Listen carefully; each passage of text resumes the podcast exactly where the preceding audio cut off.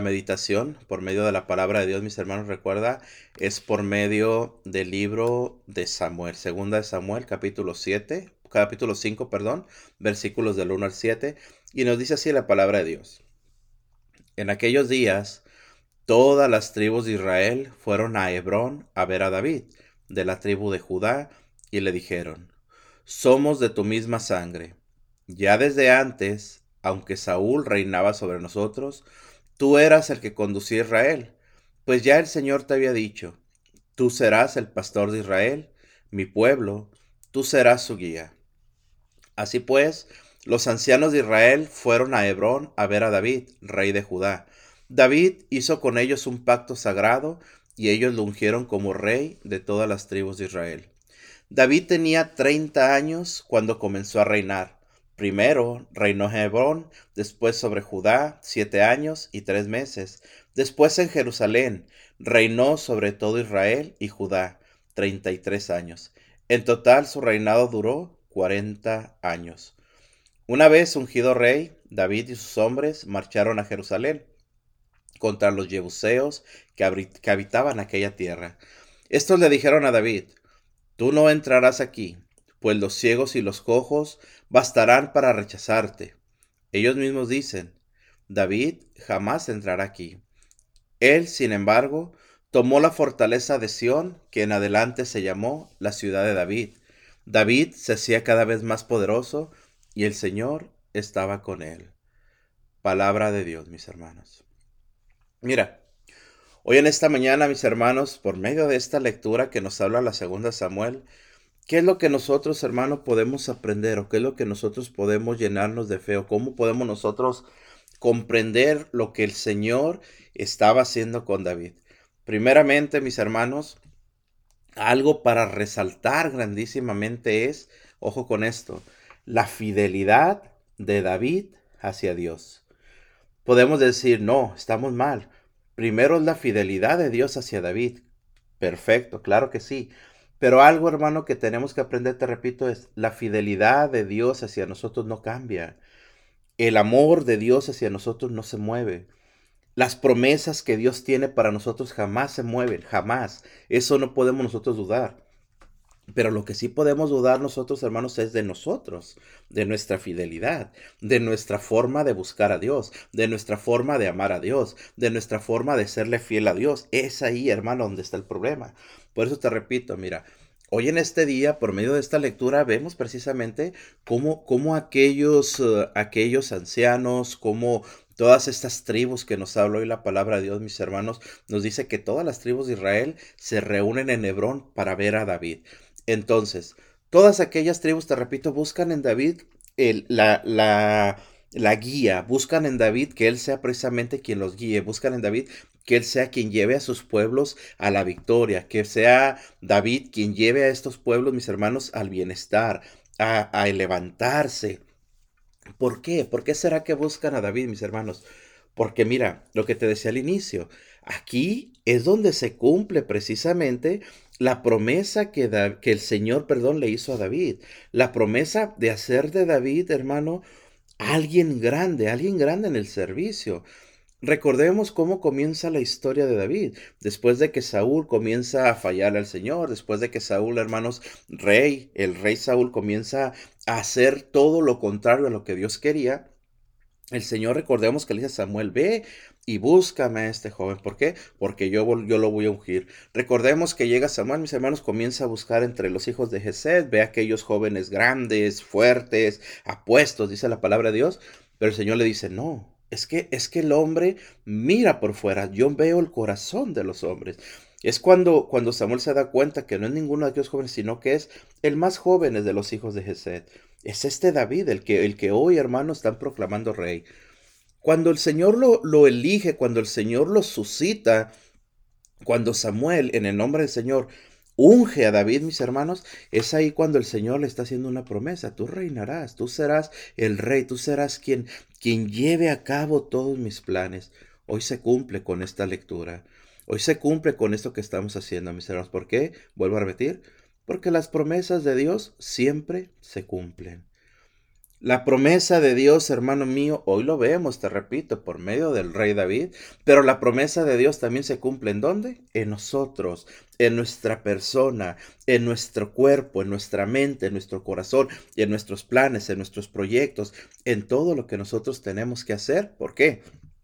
Porque cuando el Señor, hermano, escucha esto, por favor, cuando el Señor ha puesto en nosotros, ha puesto en nuestro corazón ese, esa vocación, ese deseo, hermano mío, de hacer las cosas en el nombre del Señor, se van a cumplir los planes, se van a cumplir. Bien sea, mi hermano, que el Señor te haya elegido para ser un siervo suyo. Bien sea que el Señor te haya elegido para ser sacerdote, supongámoslo. Que el Señor te haya elegido, mis hermanos, para ser, qué sé yo, un predicador, para ser, qué sé yo, un padre de familia, para que ser, mi hermano, algo se va a cumplir.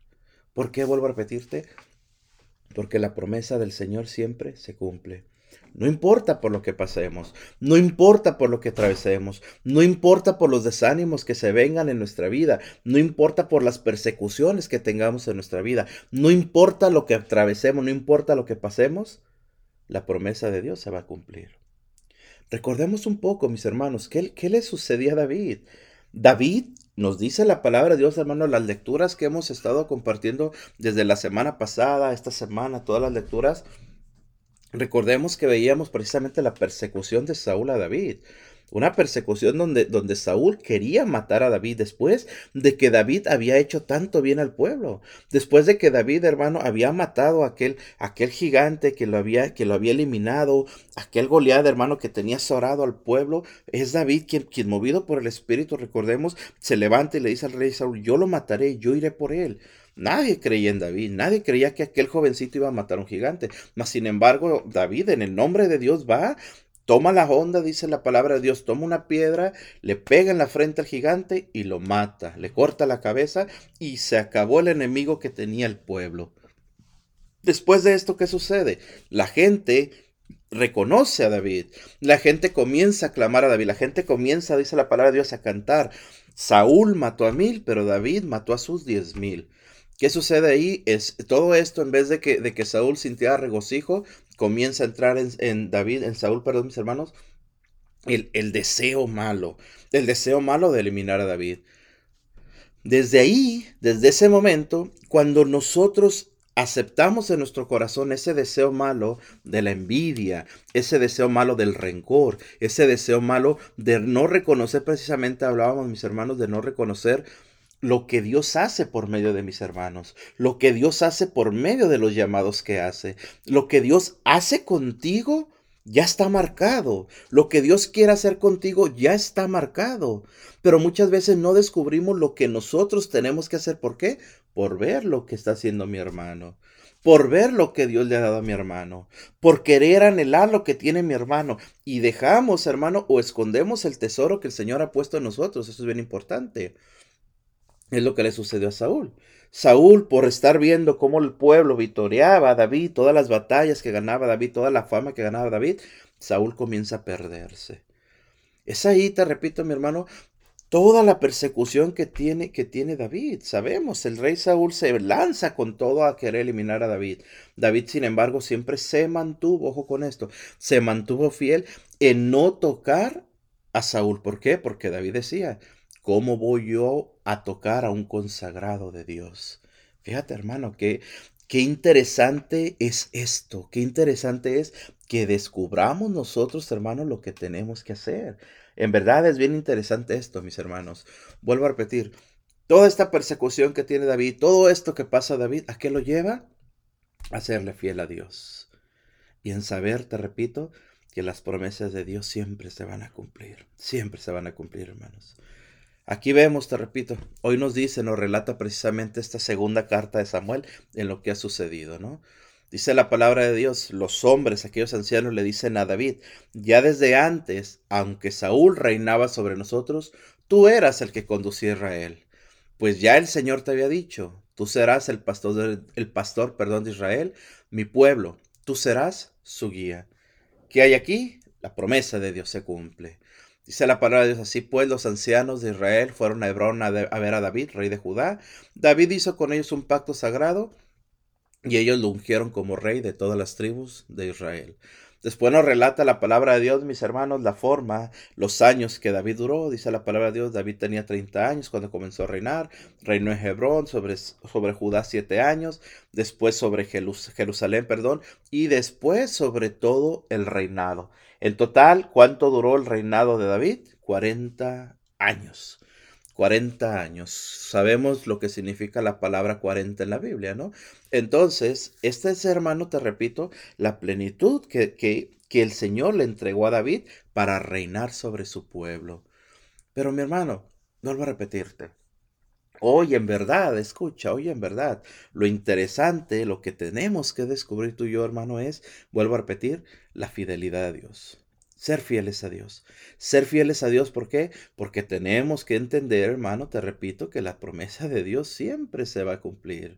Que la promesa de Dios siempre está vigente, siempre está presente y siempre, siempre, mis hermanos, escúchame, la promesa de Dios es para nosotros. Así que, mis hermanos, de verdad, de verdad, hoy en este día, ¿Cómo, ¿Cómo, no alabar? ¿Cómo no bendecir? ¿Cómo no glorificar a nuestro Señor? ¿Cómo no reconocer ese amor, te repito, tan grande de nuestro Señor hacia nosotros y de que su promesa se va a cumplir? Yo te pregunto a ti, hermano, piénsalo, medítalo en tu corazón. ¿Qué es lo que el Señor te ha prometido? ¿A dónde te quiere llevar el Señor, hermano? ¿Qué es lo que el Señor está pidiendo para tu corazón? Espero y ya lo hayas descubierto, hermano.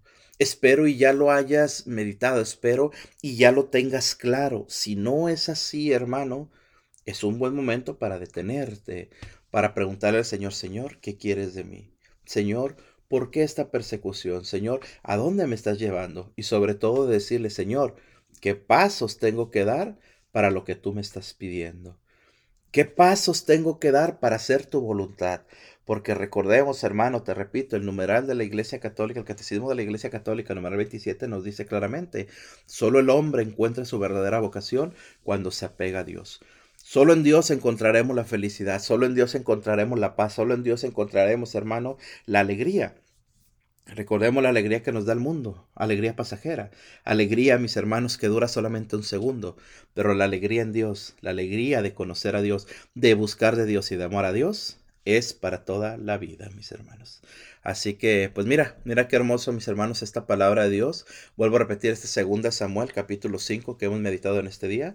Y este, repito, para meditar y para descubrir lo que el Señor quiere, pide y busca en cada uno de nosotros, mis hermanos. Así que de verdad te, invito, te invito hoy a la meditación, te invito hoy al, regocijo, te invito hoy a que descubramos lo que el Señor quiere y busca en cada uno de nosotros, mis hermanos, siempre acompañados de su palabra y de la oración. Así que